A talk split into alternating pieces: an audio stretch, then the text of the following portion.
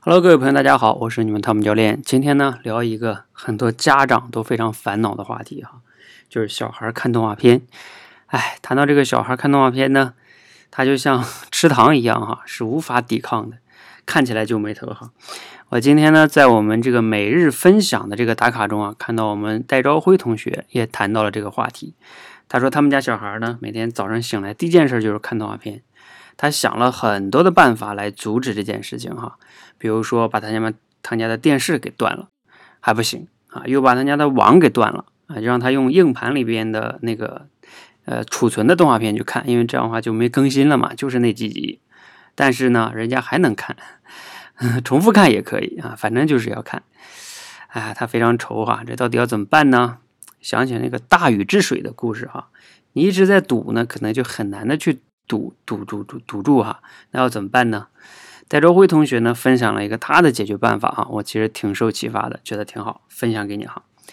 他说呢，既然这个动画片啊我是阻挡不了了哈，那可以挖掘一个价值，就是呢每天让这个孩子啊看完动画片给自己讲一集，动画片里面到底在讲什么。这样的话呢，就能锻炼这个孩子脱稿表达的能力，以及理解的能力啊，等等等等哈。因为我们本来我们社群也在倡导。成年人要去分享嘛？那其实小孩儿也一样。当小孩儿能去把他看过的故事能脱稿的表达出来的时候呢，这个对他的理解能力、表达能力、思维能力都能得到很好的提升。其实我们社群以前啊带过几个青少年的学生，也是通过这样的方式啊，让青少年来我们社群来直播演讲。其实练了，他们大概练了一年左右吧，啊，效果都非常的好。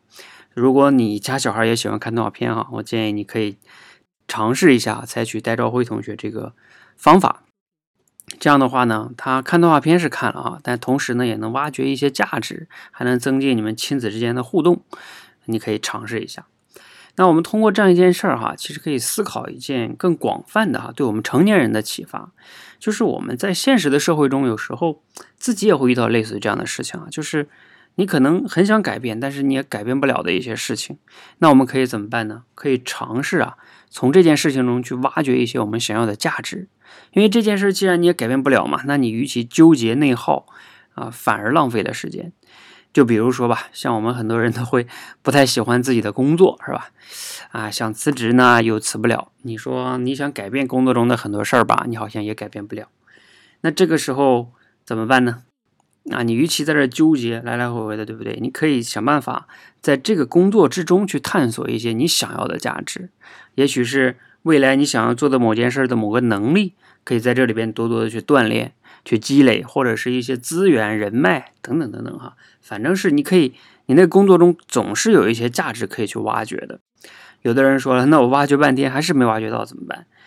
那你这个工作一定给你带来了稳定的一个收入啊，然后包括业余时间，这也叫价值啊。你可以拿这个稳定的业余的时间去探索一些你喜欢的事情，这个难道不是这个工作本身能给你带来的一个价值吗？你如果没有这工作，你能安心的去探索其他的事情吗？想想是不是？